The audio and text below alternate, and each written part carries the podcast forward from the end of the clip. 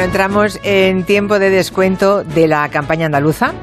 El pescado empieza ya a estar casi todo vendido, aunque hay estrategias de última hora que responden seguramente a lo que los partidos deben recibir de sus sondeos particulares, esos que no se pueden publicar, que no nos enteramos nadie, pero con los que sí trabajan ellos, los políticos.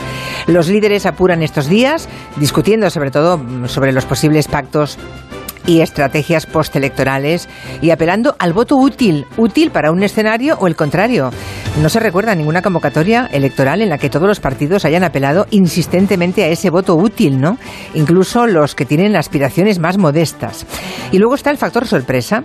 Los expertos demoscópicos, igual lo hacen para curarse en salud, advierten que no hay electorado más imprevisible que el andaluz. Que se lo pregunten a Javier Arenas. Bueno, o a la propia Susana Díaz. Nadie puede descartar que se cumpla la tradición andaluza de desmentir en las urnas lo que pronosticaron los sondeos, en cualquiera de los sentidos, claro, porque puede ser un sentido en el contrario.